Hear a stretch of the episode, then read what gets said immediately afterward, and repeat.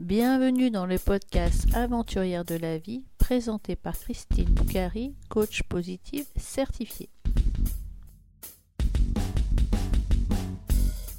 Avec cet épisode numéro 34, nous fêtons l'anniversaire du podcast Aventurière de la vie. Je me souviens, le 31 janvier dernier, j'avais lancé le premier épisode avec mon amie Stéphanie du Riyad Eklek à Marrakech.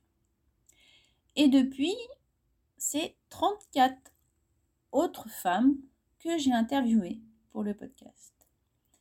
Et pour cet épisode anniversaire, je suis ravie de recevoir Claire. Claire a choisi de suivre son rêve et d'en faire un métier. Elle est sirène professionnelle. C'est la première sirène française professionnelle. Écoutons-la. Bonjour Claire, comment vas-tu? Eh bien bonjour, je vais très bien, merci beaucoup. Je suis ravie de participer à ce podcast. Je suis ravie de te recevoir. Je t'ai connue grâce à une amie qui s'appelle Anne, qui a été interviewée pour ce podcast aussi euh, auparavant et qui m'a dit, euh, tiens, j'ai vu euh, un article dans un journal féminin, je crois, je ne sais plus lequel exactement, et j'ai vu Claire, et elle a une profession particulière. Alors Claire, peux-tu te présenter s'il te plaît? Tout à fait, c'est vrai que j'ai une profession qui n'est pas commune. Euh, en fait, euh, je fais la sirène pour gagner ma vie, donc je suis sirène professionnelle. Euh, c'est vrai que c'est moi qui ai rajouté professionnel derrière sirène parce qu'il y a, pour, pour vraiment affirmer ce côté que c'est vraiment un travail, mais c'est aussi une passion, en tout cas pour moi. Hmm. Donc, ta profession, si on doit marquer ta profession sur ta carte d'identité, ou sur ton CV, ça va être sirène professionnelle. Tout à fait. c'est vraiment le nom de mon métier et un travail que je fais à plein temps depuis quelques années maintenant, mais que j'ai commencé il y a euh, maintenant un tout petit peu plus de dix ans. D'accord. Et comment t'es venue cette idée alors de devenir une sirène? Est-ce que petite, tu rêvais déjà aux sirènes peut-être? Petite, euh, j'avais une imagination débordante et j'adorais tout ce qui avait trait à la mythologie, aux légendes et également aux créatures féminines extraordinaires comme les fées, les sorcières et évidemment les sirènes. En plus, je suis née à La Rochelle au bord, de la mer et j'ai toujours adoré être dans l'eau, que ce soit à la plage ou à la piscine. Euh, on y allait euh, toutes les semaines avec ma maman. Donc voilà, ça a été un petit peu naturellement qu'au cours euh, de ma vie, je me suis mise à la plongée à l'adolescence. Euh, et puis, euh, bah, plus tard, quand j'ai eu 20 ans, j'ai commencé voilà, à réfléchir à des créatures féeriques parce que je travaillais à côté de mes études un petit peu dans l'événementiel et le spectacle. Et je me lassais de toutes les figures qu'on pouvait voir un peu partout. Et puis un jour, j'ai pensé à la figure de la sirène qui, moi, m'avait toujours fascinée. Ouais, donc dans les personnages féminins imaginaire, je ne sais pas quel est le vrai mot, euh, sorcière. Euh, sorcière sirène, euh, c'est la sirène qui t'est incarnée en sirène. Alors, j'aime toujours les sorcières, toujours les fées, toujours les autres personnages féminins extraordinaires. Mais ce que j'aime bien chez la sirène, c'est il y a deux choses. Déjà, son ambivalence parce que euh, soit c'est une créature euh, féerique, merveilleuse, gentille, positive, soit elle peut être au contraire monstrueuse, plutôt négative, euh, voilà, avec tous les aspects qui, vont avec. Et j'aimais cette dualité-là, le fait qu'on ne soit pas seulement dans le féerique et le, et le merveilleux. Et ensuite, ce que j'ai vraiment, ce qui m'a vraiment happé, je pense, dans l'idée d'incarner une sirène, c'est le fait qu'il y a une vraie transformation qui s'opère de par le costume. Donc, à l'époque, il n'y avait pas encore énormément de costumes de sirène, mais ça, j'en parlerai peut-être plus tard. Mais il y, avait l'idée d'une vraie transformation, et j'adore l'idée de transformation. Euh, et ensuite, il y avait l'idée d'être dans un autre élément aussi, d'être dans l'eau. Et là, il y a quand même une magie qui ressort du fait qu'on n'est plus sur Terre et qu'on est dans un autre élément. Hmm. Et donc, tu as eu ton bac certainement à La Rochelle, et après, tu t'es dit, qu'est-ce que tu t'es dit? Tu t'es dit, je vais devenir sirène, ou tu t'es dit, je vais faire de littérature euh, sur les sirènes, je sais pas. Euh, pas, du tout. En fait, moi, j'étais complètement perdue au lycée. Je savais pas du tout ce que je voulais faire plus tard. Je changeais d'idée comme, euh, comme de chemise. On me mettait beaucoup la pression pour savoir ce que je ferais de ma vie. J'étais bonne élève et j'étais en bac scientifique. voilà, alors que les maths ne me plaisaient pas, mais bon, j'avais fait ça un peu par hasard. et je faisais option théâtre, donc on voyait déjà que mes centres d'intérêt étaient très opposés.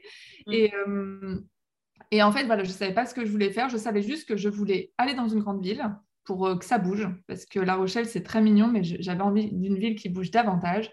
Euh, voilà, et puis de m'émanciper aussi, de vivre seule, euh, loin de mes parents. Alors que j'adore mes parents, hein, mais j'avais cette envie d'aventure. D'ailleurs, je voulais à la base euh, faire de la biologie marine en Australie. Et mes mmh. parents ont mis leur veto en disant que c'était trop loin pour un, premier, un premier départ, on va dire. Et puis, c'était aussi assez cher parce que les études en Australie, ça vaut cher. Donc, j'ai abandonné l'idée. Je suis partie sur Paris faire des études de sociologie puisque je trouvais ça intéressant sur le papier, la socio. Euh. en plus, j'ai été admise à la Sorbonne, donc euh, bon, c'était un bon point pour, euh, pour commencer des études. les études de sociologie, c'était intéressant, mais ça ne m'a pas passionnée. Les mmh. débouchés étaient plutôt axés dans les, comment on appelle ça, les, sondages, tout ça, ça ne m'intéressait pas vraiment. J'aimais la sociologie qui était plus axée euh, psychologie de, la société, etc. Donc euh, voilà, j'ai fait une deuxième licence en communication, euh, en sachant toujours pas vers où, vers où me diriger. Et puis mmh. après cette licence, je me suis dit, bon, là, je ne sais pas trop quoi faire de ma vie, toujours pas. Je ne me vois pas bosser ni dans un bureau euh, ni à temps plein dans l'événementiel, parce que j'y ai réfléchi vu que je travaillais à côté, donc euh, je bossais euh, en tant que hôtesse, modèle, mannequin, danseuse, donc je faisais plein de petits jobs qui me plaisaient beaucoup, mais faire ça tout le temps, non. Donc je me suis dit peut-être que organiser des événements, ça, ça m'intéresserait plus, et j'ai tenté une école, je me rappellerai toujours euh, spécialisée là-dedans. Et quand j'arrive devant le jury où on, nous demandait un petit peu nos motivations, j'ai parlé de ce qui me motivait, c'est-à-dire du spectacle, de la scène, des costumes. Et là, on m'a dit, mais en fait, c'est pas organisé que vous voulez faire, vous, vous voulez être sur scène. Et là, je me mm. suis dit, bah, ils n'ont pas, ils ont pas tort. je ne suis pas trop dans l'organisation. Et, et, en fait, bah, j'ai pris une année pour faire euh, du théâtre, pour me lancer dans le théâtre en me disant, si ça se trouve, ça va être euh, ma vocation. Et à nouveau, euh, pas du tout. je me suis encore trompée de voix euh, parce que euh, bah, le théâtre, le souci, c'est qu'il faut être prête à incarner plein de rôles divers et variés, vraiment se transformer comme le réalisateur ou metteur en scène le souhaite. Et en fait, moi, je me suis rendu compte que c'est moi, je voulais un rôle qui, moi, me plaît, que moi, j'ai créé. Qui soit assez dans la féerie justement donc en France malheureusement les productions sont pas trop axées là-dessus et, et j'ai j'aime pas trop qu'on me donne des ordres non plus, donc du coup, ça ne collait pas. Et, euh, et là, bah, je me suis retrouvée à vraiment euh, me dire, je ne sais pas ce que je vais faire de ma vie. En fait, je suis à un stade, j'avais 21 ans à l'époque, où on est censé quand même euh, savoir à peu près, enfin, où l'entourage en tout cas dit qu'on est censé savoir à peu près ce qu'on va faire. Et, et voilà, j'étais un petit peu comme ça dans le dans la recherche. Et puis un soir, euh, je, réfléchissais comme ça, donc à des idées de personnages à incarner pour euh, des futurs spectacles, à ce que voilà, ce qui me plairait en tout cas d'incarner. Et là, j'ai pensé à la sirène et ça a fait un énorme déclic dans ma tête. C'était c'est quelque chose qui m'est jamais arrivé, euh, qui m'était jamais arrivé avant ça et mmh. qui m'est jamais arrivé depuis. Mais en tout cas, c'était comme si une, une voie s'ouvrait et je, je sentais qu'il fallait que j'aille dans cette direction. Euh, je ne savais pas ce que ça allait donner, vraiment pas. Je n'étais pas sûre euh, que ce serait quelque chose d'incroyable. Mais moi, en tout cas, j'étais sûre qu'il fallait que je tente parce que sinon, enfin, je ne pouvais pas faire autrement. Ça m'a, la passion m'est tombée dessus euh, directement. Il fallait que tu essayes cette voie puisque toutes les autres voies, elles, elles te plaisent non Oui, j'étais dans une espèce de frénésie à ce moment-là de recherche parce que je me suis posé deux questions. Est-ce que ça existe déjà? Mhm. parce que j'avais la sensation d'avoir une idée nouvelle et c'est très agréable quand on a cette sensation-là, je ne vais pas mentir, d'avoir la sensation d'apporter quelque chose de nouveau. Euh, et, la deuxième chose, c'est est-ce que c'est -ce c'est est -ce c'est faisable? Est-ce que c'est faisable de faire la sirène? Parce que tout de suite, j'ai eu cette idée de je ne veux pas faire la sirène euh, modèle qui pose et qui ne peut pas nager avec un costume euh, jupe ou jupe à sequin. Je voulais être vraiment une vraie sirène dans l'eau j'ai tout de suite eu cette idée-là. Et, euh, là, eh ben, j'ai commencé à faire des recherches un peu plus poussées. Euh, j'ai découvert qu'en France, ça n'existait pas. Euh, j'ai commencé du coup à créer un petit peu tout mon personnage de sirène. Et quelques semaines, quelques mois plus tard, j'ai découvert que ça existait. ça commençait à émerger aux États-Unis. Et là, ça aurait pu me freiner, de me dire, ah bah finalement, je ne suis pas la première. Mais bon, j'étais quand même la première en France, donc c'était mm. sympa. Et en même temps, euh, aux États-Unis, je suis tombée sur une sirène américaine qui s'appelle euh, Anna Mermaid, qui était la première à lancer ça dans le monde. Et là, je suis tombée sur ses photos et ses vidéos où elle nageait avec des baleines, avec des dauphins dans la mer. Et j'aurais, en fait, j'aurais jamais imaginé que ça puisse donner un truc aussi extraordinaire que ça. Et donc, au lieu de m'arrêter, je me suis dit, mais c'est encore plus fou que ce que j'avais en tête. Et ça mm. m'a donné encore plus envie de, me lancer et d'en faire quelque chose en France, en fait. Voilà. Et ça t'a peut-être rassuré de savoir que ça existait aux États-Unis, même si c'était n'étais pas la première, mais il y avait déjà un, modèle économique, entre guillemets. Il y avait déjà des gens qui faisaient ça presque à plein temps ou à temps plein? Alors, euh, Honnêtement, je pense qu'à l'époque, il n'y en avait pas qui faisaient ça à, plein temps. Anna, Anna Mermaid, je ne suis pas sûre qu'elle vivait vraiment de ça à plein temps. C'était vraiment les débuts. Ça a mis du temps à vraiment devenir un... Si elle faisait ça, parce qu'elle disait qu'elle était la première sirène euh, qui travaillait quand même, donc euh, si, si. Mais euh, en fait, j'étais pas du tout dans l'optique de me rassurer, parce que moi, la passion était tellement dévorante en moi que j'avais pas besoin d'être rassurée. Tout le monde pouvait me dire c'est n'importe quoi ton histoire, j'en avais rien à faire. Euh, et je pensais pas encore à une idée de modèle économique ou quoi que ce soit. J'étais juste dans l'idée ça n'est pas fait en France, c'est inédit, c'est trop bien, c'est joli, euh, ça, me, ça me plaît, ça me passionne. J'ai envie de lancer ça quoi qu'il quoi qu'il en coûte en fait. Donc euh, il n'y avait pas j'avais pas encore réfléchi euh, à la manière d'une entrepreneur euh, par rapport, euh, par rapport à, ce, à ce sujet. Et d'ailleurs, j'ai toujours plus été dans le côté artistique et créatif qu'entrepreneurial. et il a fallu que je me... Il faut encore maintenant, c'est toujours un, un, challenge envers moi-même que je me, me, cadre pour que, mon travail reste un travail. Quoi. Mmh. Et comment alors tu as démarré? Parce qu'il faut faut un habit, il faut une queue de sirène. Euh, comment, on, comment on crée des. Est-ce que ça existe Ça s'achète Ou est-ce qu'il faut le créer Comment, comment, tu as. Tout à fait. Bah, alors, de nos jours, il y a plusieurs sociétés de création de nageurs de sirène qui en créent des très belles, aussi bien en tissu qu'en néoprène, en silicone. Donc, il y a le choix. Il y a le choix, il y a le choix du prix parce que ça commence à partir de 100 euros, je dirais, pour les petites nageoires.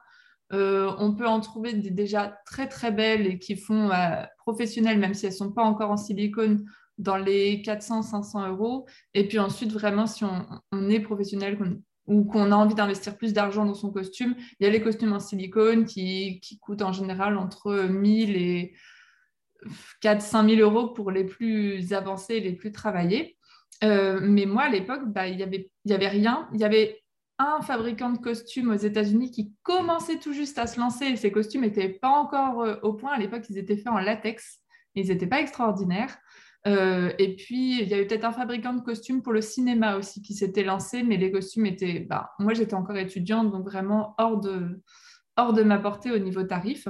Et, euh, et je me suis dit, bah, j'ai pas le choix, il faut que je le fasse moi-même. Et puis, j'ai aussi ce, petit j'avais aussi ce petit truc que je voulais un costume unique, surtout pas quelque chose qui ressemble aux autres nageoires. Et à l'époque, pour le coup, il n'y avait pas encore de création de costume euh, personnalisé comme peut y avoir maintenant. Maintenant, euh, pour un costume en silicone, on peut dire au créateur, je veux tel. Euh, on peut lui faire carrément un dessin de la nageoire qu'on souhaite. Mais à l'époque, il n'y avait pas tout ça. Et je me disais, bah, moi, je veux mes propres costumes. Euh, et, donc, je me suis lancée à essayer de fabriquer euh, mon premier costume dans mon, dans mon appartement parisien qui était vraiment pas grand. Donc, à en mettre partout, à mettre du pigment partout chez moi, à tester des choses. À l'époque, je travaillais le latex, donc c'était du latex liquide et ça sent très mauvais et ça attire les mouches. Donc, je peux vous dire que c'était vraiment, euh, c'était le bazar chez moi pendant, pendant quelques semaines, quelques mois. Et puis, j'ai fait ma première nageoire, qui n'était pas une grosse réussite, mais en tout cas, pour moi, c'était une réussite dans le sens où elle faisait le job, ça faisait une nageoire de sirène et je pouvais nager avec. Mais ce n'était pas une nageoire encore assez, bien pour euh, faire des prestations professionnelles. Et donc, très, très vite, je me suis lancée dans la fabrication d'une deuxième nageoire en apprenant de mes erreurs. Et, euh, voilà, la deuxième était, était OK pour des prestations professionnelles. Avec la première, j'avais quand même réussi déjà à faire quelques prestations. Mm. Donc, euh, avec la deuxième, j'ai pu continuer, faire aussi plus de vidéos et de photos sous l'eau. Et c'est vraiment ça qui a permis de me lancer par la suite. Parce que sans visuel, c'était très, très difficile de me vendre.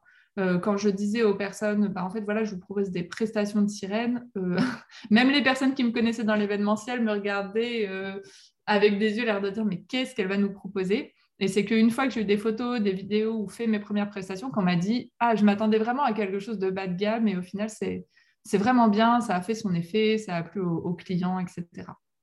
Hmm. Moi, j'avais regardé ta chaîne YouTube, effectivement, j'avais vu la vidéo de la fabrication de la première nageoire crois que j'avais vu dans ton, dans ton appartement, tu avais partagé ça, je crois, sur YouTube. Tu as une chaîne, on mettra dans les commentaires du podcast, où tu as de très belles vidéos qui permettent de voir de te voir évoluer dans l'eau. Alors, je voudrais juste euh, préciser que ce n'était pas du tout ma première nageoire, la vidéo que tu as dû voir, parce que j'ai, en fait, à l'époque, j'avais rien pour me filmer. Donc, on, remonte il y a 10 ans. Hein, les, les portables ne prenaient pas de belles vidéos. Enfin, et, puis même, je galérais tellement à faire ma nageoire moi-même que j'ai pas du tout pensé à me filmer. Euh, celle, celle, que j'ai postée sur la chaîne, c'est déjà un niveau avancé de la façon dont je, dont je fabrique mes costumes. Non, non, la première nageoire ressemblait pas du tout à ça. D'accord. Et donc, tu as une très belle chaîne YouTube où on te voit évoluer en tant que sirène. Et puis, tu partages aussi euh, toute ta vie de sirène avec la fabrication de costumes. Je suis en train de changer de stratégie par rapport à YouTube. Je, euh, je pense que comme pour beaucoup de personnes, 2020-2021 euh, ont été des années un peu, un peu galères, compliquées ou pleines de remises en question en tout cas. Et, euh, et là, je, je, je, suis en train de me poser des questions voilà, pour changer de, pas de direction non plus, mais j'ai j'ai envie de, de, de, créer un univers euh, un petit peu différent. Donc, euh, j'ai une chaîne, effectivement, Claire la Sirène, où il y a mes vidéos qui maintenant vont rester des vidéos très beauty, où on voit évoluer sous l'eau. C'est vraiment pour les rêveurs et les rêveuses. Et j'ai une autre chaîne à côté qui s'appelle Secret de Sirène, où je montre beaucoup plus les coulisses. Oui. Voilà. Donc, euh, je vais essayer de l'alimenter peut-être davantage cette année. D'accord.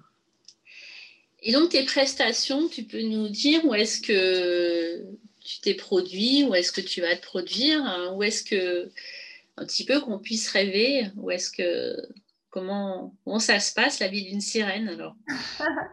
Euh, bah alors en fait la majorité de mes prestations se passent à l'aquarium de Paris puisque peut-être trois ans après m'être lancée en sirène, euh, bah, j'ai décroché un comment dire un, spectacle à l'année à l'aquarium de Paris. Ça s'est fait vraiment euh, sur petit à petit. Au départ, je pensais être prise que pour quelques dates, puis j'étais prise pour un été, puis pour l'année, ça fait, euh, plusieurs années maintenant que j'y suis à temps plein, donc je crée des spectacles là-bas. J'ai même embauché une deuxième sirène cet été pour me remplacer sur quelques dates.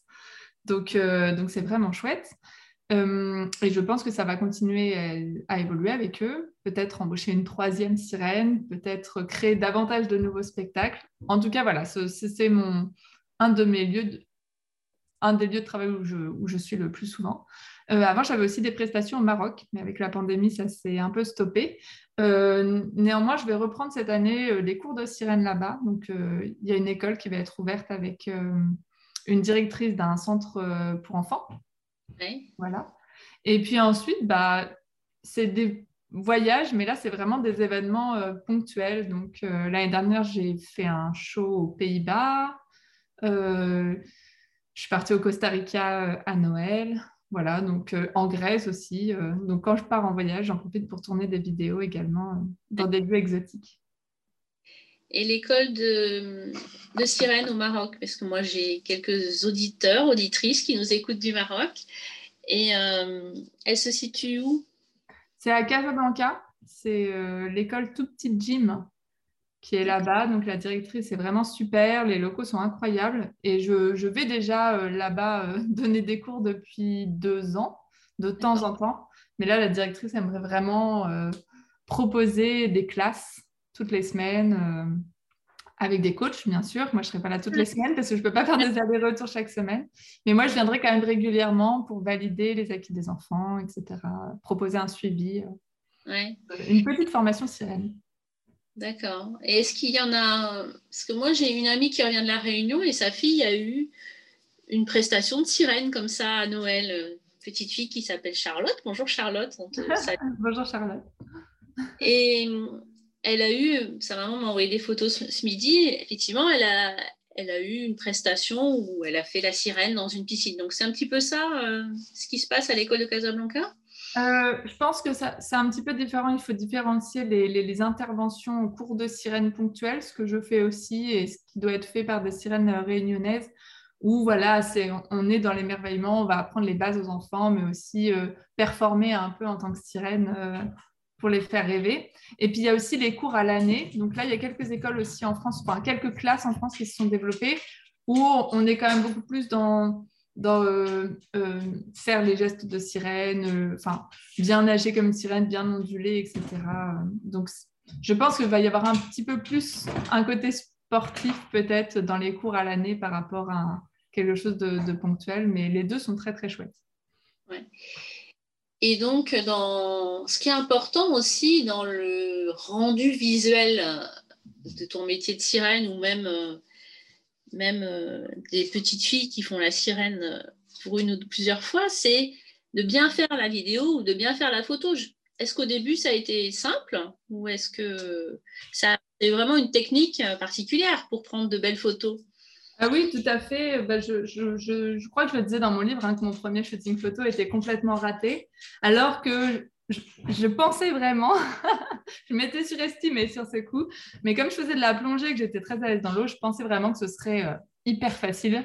Et puis j'ai été euh, très déçue et, un peu vexée, je dois dire, de constater que bah, je plonge, mes oreilles passent pas. Donc, parce que quand on plonge en profondeur, on a les oreilles qui se bouchent et ça peut faire mal. Il y a une technique pour les débloquer.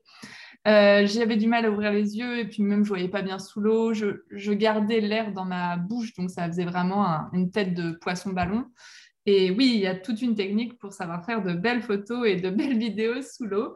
Euh, qui peuvent s'apprendre. Et une fois qu'on a, qu'on a les trucs et astuces, euh, on, peut l'apprendre et le mettre en pratique relativement facilement. Mais au départ, quand on ne sait pas, c'est vrai qu'on ne s'imagine pas que c'est aussi difficile sous l'eau. Quand on voit des vidéos comme ça d'autres personnes, on se dit Ah, bon, ça va, moi aussi, je sais le faire, mais c'est pas évident d'avoir une belle expression sous l'eau. Oui.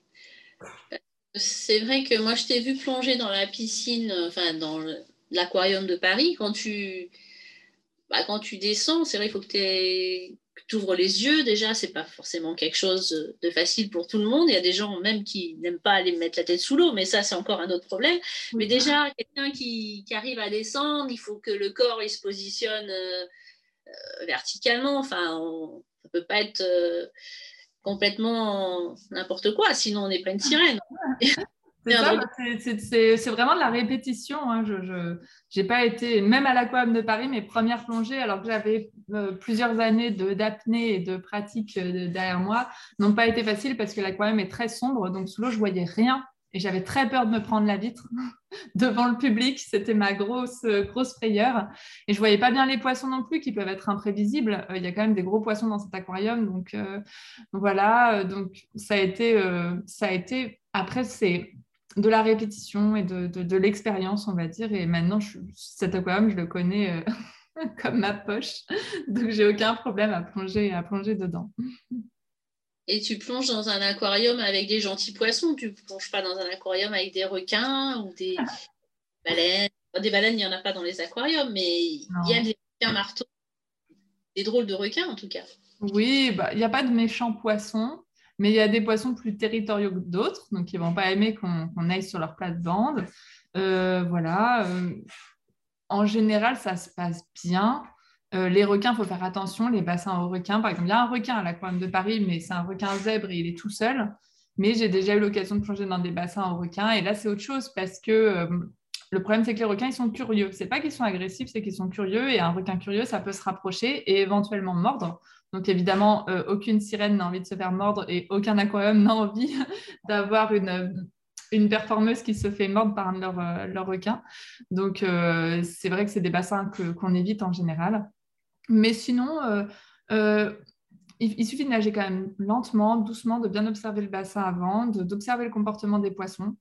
Et puis les, soigneurs, les biologistes qui travaillent en aquarium connaissent hein, leur bassin et en général ils savent s'il y a un poisson qui est un peu euh, caractériel.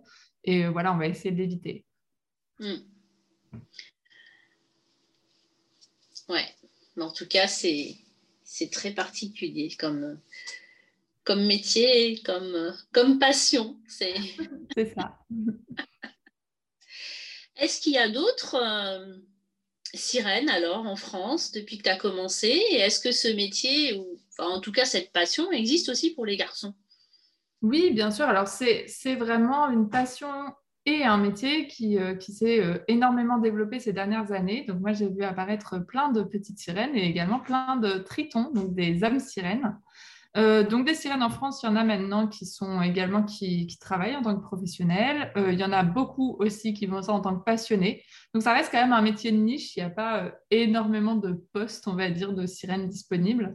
Mais il y a quand même des sirènes qui arrivent à trouver leur voie en fabriquant, par exemple, des costumes, des hauts, des couronnes, des bijoux, en proposant des services qui, qui changent un peu, qui sont des services de niche au sein du métier de niche de sirène. Donc, c'est très intéressant.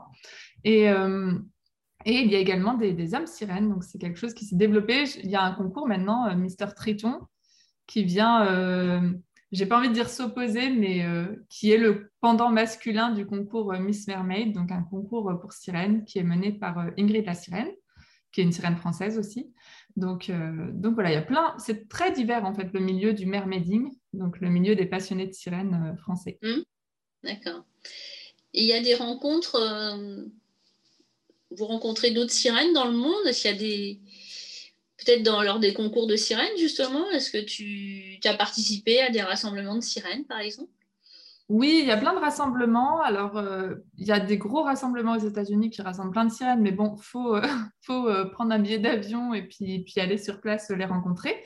Il y a aussi des rassemblements en France. il y a quelques années, j'avais fait un festival des sirènes qui avait rassemblé pas mal de sirènes et tritons. C'était vraiment sympa. Et puis là, il y a plein de sirènes qui commencent à mettre en place des rassemblements bah, soit pour se retrouver entre elles un petit peu pour pouvoir euh, partager leur passion, soit des rassemblements un petit peu plus gros. Euh, il y a euh, la sirène auvergnate qui en a fait un cet été qui a quand même rassemblé pas mal de sirènes et tritons. Moi, malheureusement, je peux difficilement me déplacer parce que tous les week-ends, je suis à l'aquarium de Paris et en général, les rassemblements tombent les week-ends. Donc, bon, c'est vrai qu'en plus, avec cette, de, de Covid, c'est vrai que euh, je me dis, si je tombe malade, je dois arrêter mes performances pendant 10 jours, donc me retrouver au milieu de, 20, 30 ou 40 personnes, c'est toujours un peu compliqué. Mais, euh, mais oui, oui, il y a plein de choses qui se mettent en place parce que euh, les personnes qui sont dans cette communauté ont vraiment envie de partager avec d'autres passionnés. Et donc, ça se fait via les réseaux sociaux, mais ça se fait aussi dans, le monde réel. Mmh. D'accord. Et au-delà de ton métier de sirène à l'aquarium de Paris ou sur d'autres prestations, euh, j'avais lu dans ton livre que tu, tu faisais une thèse sur les sirènes ou bien un mémoire, je ne sais plus exactement. Oui, alors bah, quand j'ai Oui, pardon, j'ai coupé la question. Euh, c'est toujours en cours ou comment tu l'as terminé ou comment ça se passe euh, Surtout quel est le sujet Qu'est-ce qui pourrait intéresser nos auditeurs et nos auditrices? Alors plusieurs choses. Quand j'ai quand j'ai eu cette idée de faire la sirène et donc j'avais terminé ma licence et commencé euh, un an de théâtre qui s'était un petit peu euh, que j'avais pas vraiment fini. Euh, j'ai quand même senti qu'il fallait que je me replonge dans les études parce que sinon ma famille allait, allait pas trop adhérer à mon idée de tout plaquer pour faire la sirène. Donc j'ai cherché un master et j'en ai trouvé un qui proposait d'écrire sur les, les, monstres mythologiques, donc à la Sorbonne Nouvelle. Et j'ai proposé le mythe de la sirène et j'ai été prise dans ce master uniquement grâce à ce sujet-là parce que j'avais pas la licence qu'il fallait pour être dans ce master, mais une de leurs professeurs m'a repêché parce qu'elle trouvait le sujet intéressant. Euh, donc, j'ai fait un premier mémoire en M1 sur les sirènes, euh, le mythe de la sirène et ses représentations modernes. Donc, qui parle vraiment de l'évolution du mythe de la sirène euh, jusqu'à nos jours, avec une petite partie sur le mermaiding. et puis finalement, je me suis vraiment j'étais déjà passionnée par les sirènes, mais là, je, je me suis dit, en plus de ça, j'aime faire des recherches dessus et j'aime écrire dessus. C'était un gros mémoire de recherche d'une centaine de pages. Et pour mon master 2, je me suis dirigée en master recherche, à devoir faire un deuxième mémoire à nouveau d'une centaine de pages. Et là, j'ai choisi, euh, alors il faut que je me rappelle des titres, mais c'était euh, euh, les communautés de sirènes sur Internet. Voilà. Donc, comment Internet a permis l'émergence de, alors à l'époque j'appelais ça sous-culture, je ne sais pas si le terme est, encore bien choisi, mais de, mm. de, voilà, de, communauté de passionnés qui n'auraient pas pu vivre autant leur passion s'ils n'avaient pas été, si on, ne leur permettait pas de la partager en ligne, puisque finalement, quand on a le beau costume de sirène, la belle tenue, qu'on a l'eau, mais si derrière on ne peut pas faire de photos, pas de vidéos, pas partager avec le monde, bah, on a sa propre expérience, mais c'est quand même pas pareil. Il n'y a pas il n'y a pas ce partage, il y a pas, euh, on ne peut pas vivre son expérience via des souvenirs vidéo, photos. Je ne saurais pas le réexpliquer là, mais en tout cas, mon, mémoire portait là-dessus. et puis, bah, comme ça a continué de me plaire, je me suis dit, bah, pourquoi pas continuer en thèse. Euh, il y avait aussi cette volonté de devenir un peu spécialiste du mythe de la sirène et de montrer que je ne faisais pas que des performances euh, artistique, il y avait quand même un côté sérieux à tout ça, parce que c'est vrai quand on dit aux gens je fais la sirène, peut-être un peu moins maintenant parce qu'on en a tellement parlé dans les médias, mais il y a, il y a 5-6 ans, bon voilà, je fais la sirène, ça, pouvait, ça pouvait faire rire, ce que je comprends tout à fait, mais j'avais envie de voilà, montrer que j'avais aussi ce côté sérieux. Donc j'ai commencé une thèse sur le mythe de la sirène que j'ai jamais terminée, parce qu'en même moment, je lançais mon entreprise, tout décollait. Et j'ai tenu cinq ans et euh, je crois qu'au bout de cinq ans, j'ai fini euh, quasiment en burn-out parce que c'était plus possible de faire le grand écart entre le milieu universitaire, qui est quand même un monde en soi, et puis, euh, puis mes, prestations de sirène qui me, qui me demandaient de bosser 7 jours sur 7. Quoi. Oui, bien sûr. Et du coup, la sirène dans la mythologie, ça vient d'où et... Dans l'eau, est-ce que c'est une histoire de marin? Est-ce que c'est c'est quoi alors? Ça vient d'où? Je n'ai pas entendu la partie dans l'eau. C'était quoi euh, le début de la phrase? Je dis euh, d'où vient, euh, d'où vient l'existence de la sirène dans la mythologie? Est-ce que est-ce que c'est les marins qui voient une femme dans l'eau ou est-ce que ça vient de plus loin? Est-ce que tu peux nous en dire plus? C'est un petit peu euh, la même histoire que l'œuf ou la poule. Hein. Est-ce que la sirène a été inspirée euh, par des créatures marines ou est-ce que c'est parce qu'il y avait déjà le mythe euh, qui existait dans l'imaginaire des hommes qu'ils ont projeté ça quand ils ont vu certaines créatures marines?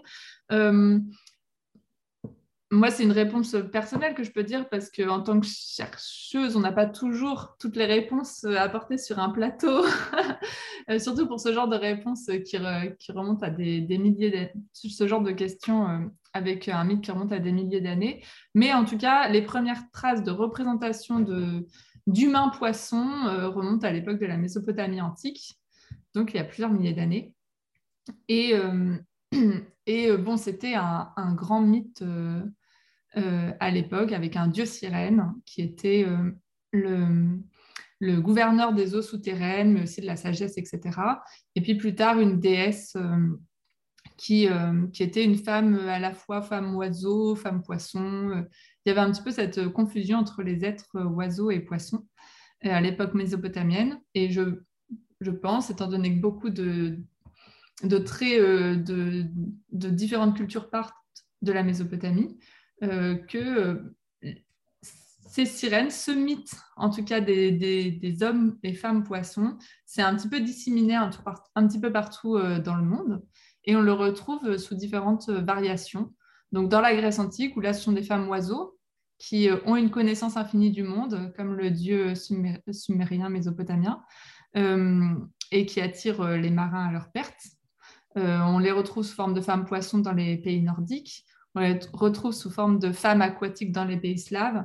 Et puis voilà, tout ça, c'est un petit peu. Euh, on retrouve un petit peu tout ça aujourd'hui, bah, justement, grâce à, grâce à Internet et la mondialisation. Il y a toutes les légendes et les mythes des, différentes sirènes autour du monde qui ressurgissent. Et donc, euh, la sirène, voilà, c'est euh, la femme aquatique. Elle peut prendre différentes formes, même si moi, j'aime à l'imaginer avec une queue de poisson parce que, au niveau de la symbolique, on est quand même dans quelque chose qui marque de la représentation, quelque chose qui est très, très marqué, quoi, la queue de poisson, les écailles. Euh, c'est ce que recherchent d'ailleurs beaucoup de passionnés de sirène. Hmm. Et donc, il y a l'existence de la sirène, tu l'as retrouvée à peu près dans, tout, dans toutes les civilisations euh, autour du monde, à peu près. Dans beaucoup de civilisations, en tout cas, c'est difficile de dire toutes, parce que par exemple, quand j'ai voyagé à Tahiti, je m'attendais à retrouver des sirènes dans leur euh, mythologie et je n'en ai pas trouvé. Donc euh, d'ailleurs, euh, si quelqu'un m'écoute et connaît parfaitement la mythologie tahitienne et, peut, et m'a trouvé des femmes sirènes, je serais hyper intéressée pour en apprendre davantage. Mais voilà, il y, a des coins comme ça où on se dit, bah, c'est sûr qu'il y aura de, des légendes de sirènes et il n'y en a pas eu. Mais après, oui, c'est vrai qu'on retrouve des sirènes quand même très, très fréquemment. La femme aquatique en général, parce que ça ça allie deux symboliques extrêmement fortes, donc l'eau et, puis, et puis le féminin, donc mm. qui sont quand même des, des, éléments très mystérieux pour, pour les hommes. donc il y a, y a, ce côté-là, ça ne m'étonne pas qu'on ait allié les deux en fait. D'accord. Bon, et eh ben, c'est très riche tous ces échanges. Ben, merci beaucoup. c'est très intéressant. Donc, si on veut te, te voir, tu es à l'Aquarium de Paris, comme quand je t'avais vu en octobre, c'est ça? Tout à fait. Ben là, justement, mon spectacle porte un petit peu plus sur le mythe des sirènes mmh. euh, par rapport à celui de novembre ou c'était, je ne sais pas lequel tu as vu, parce que j'en ai plusieurs en fait. D'accord. Euh, et, euh, et, oui, pour l'instant, je suis tous les week-ends à l'aquarium. Voilà. Ensuite, sur mes réseaux sociaux, comme d'habitude. Ouais. Et tu as écrit un livre, puisque du coup, moi, je t'avais aussi euh, un petit peu vu ton histoire à travers un livre. Que tu... Quel est le titre de ton livre? Ça s'appelle Sirène, avec un point d'exclamation. Et c'est aux éditions Larousse. Voilà. C'est accessible à toutes les à toute tranche d'âge, ce livre, je crois.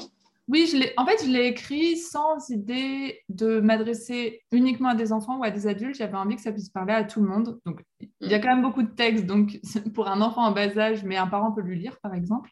Mm. Et, euh, et, euh, et mon, mon, discours, est, je pense, est relativement euh, accessible. voilà, j'ai essayé d'intéresser toutes les personnes qui pourraient être passionnée par, euh, par les sirènes. Il y a beaucoup de jeunes filles qui sont passionnées de sirènes. Oui, oui, oui. oui. Mais moi, ça ne m'étonne pas, puisque euh, euh, quand j'étais plus jeune, j'étais aussi fascinée par, par ces créatures. Dès que je voyais une image de sirène, tout de suite. Ouais. Et c'est un, un, bel exemple pour elle de ton parcours, bah, de montrer que finalement, tu as choisi de faire de, ton, de ta passion, ton métier. Tu as, tu as cherché un parcours professionnel et puis un jour tu t'es dit bah, pourquoi pas être sirène. Quoi. C'est simplement euh, aussi pour leur montrer que il y, a des, y a des voies royales que nous donne la société, les parents, mais il peut y avoir aussi d'autres choses en fait. C'est ça qui, qui, est intéressant dans ton parcours. Oui, oui, oui. Je, c'est vrai que parfois, on, se met beaucoup la pression pour savoir euh, quelle, voie choisir. Je pense que de nos jours, il y a quand même, il y quand même plein de possibilités et il euh, faut tester. J'ai quand même testé et, raté pas mal, de, pas mal de choses avant de, me découvrir euh, cette passion qui m'a pas vraiment laissé le choix. Hein. J'étais tellement partie, j'avais pas le choix. Il fallait que j'aille au, bout de, au bout de cette idée.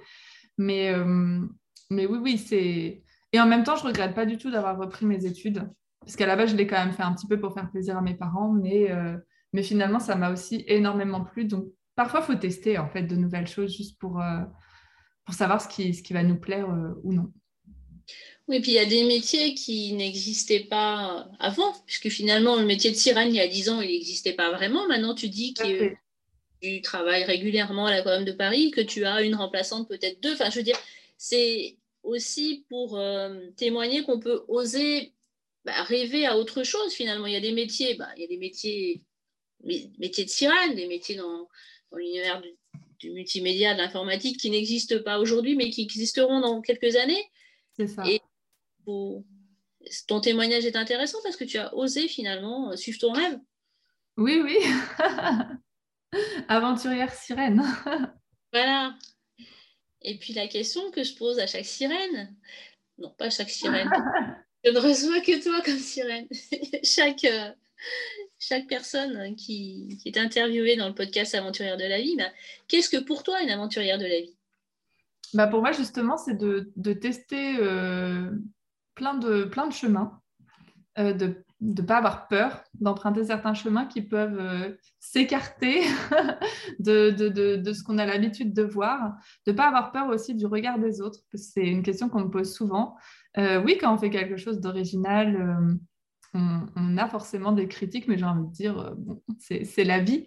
Et si on aime vraiment ce qu'on fait, si on est on, est bien dans ses baskets par rapport à ce qu'on fait. On, s'en fiche un peu de ces critiques-là. Donc euh, voilà, pas avoir peur de ça. Et, euh, voilà, pour moi, c'est ça. Être une aventurière, c'est pas forcément faire des choses dangereuses ou quoi que ce soit. C'est juste peut-être s'affirmer, s'affirmer dans ses choix et dans ses valeurs. Hmm. Et puis, si tu n'avais pas osé être une sirène, tu l'aurais peut-être regretté finalement. Il faut, quand on a un rêve, une idée, il faut aller jusqu'au bout, même si le bout, il n'est pas forcément satisfaisant en termes de résultats, mais au moins on l'a fait. Oui, je pense qu'il faut y aller avec cette idée de euh, c'est une passion que j'ai envie euh, de, j'ai envie d'aller voir un petit peu où ça peut me mener, mais sans, sans avoir des attentes forcément euh, extrêmes. Moi, quand je me suis lancée là-dedans, je, savais que ça mènerait quelque part dans le sens où je serais déjà tellement contente de ne serait-ce que faire la sirène rapidement comme ça euh, sur la plage. Euh, voilà, c'était déjà un, aboutissement pour moi. Euh, mais je ne m'imaginais pas en faire mon métier à plein temps. ça, vraiment, ça, a été, on va dire, la grosse cerise sur le gâteau. ouais, c'est une belle cerise sur le gâteau, ah, De vivre de ses rêves, c'est une belle cerise sur le gâteau. Aurais-tu une dernière chose pour nos auditeurs, nos auditrices? Il y a des petites auditrices qui vont nous écouter, ou leur maman ou leur papa vont leur faire écouter. Il y a Charlotte qui est très intéressée par la sirène. Et puis euh, j'ai ma nièce aussi, euh, Margot, qui va écouter aussi ton podcast. Qu'est-ce que tu aimerais dire à nos auditeurs, nos auditrices, les petits, les grands, en dernier sur ce Charlotte, Margot et tous les autres auditeurs, toutes les autres auditrices, euh, bah, n'hésitez pas à arriver, à aller au bout de vos rêves. Euh, ça, ne coûte rien voilà, de s'imaginer dans, un monde, euh, dans un monde féerique. Si c'est ça qui vous plaît, et eh ben, allez-y, faites, de votre vie un rêve, ne serait-ce que pendant une heure de temps en temps pour vous évader. Moi, je le souhaite à, n'importe qui. Merci beaucoup, Claire. Bah, merci à toi. Merci Claire pour cette interview. Merci de nous faire découvrir ton joli métier de sirène qui fait rêver les petites filles et les grandes filles. Euh, merci, merci. Chers auditeurs, chères auditrices, le podcast Aventurier de la vie fête ses un an. Je vous remercie beaucoup de suivre ce podcast. Et je vais continuer bien sûr à interviewer des femmes inspirantes. Si vous n'êtes pas abonné sur votre plateforme préférée, ben, n'oubliez pas de le faire et vous recevrez ainsi chaque quinzaine un nouvel épisode du podcast Aventurière de la vie. Je vous dis à très bientôt pour le prochain épisode Aventurière de la vie.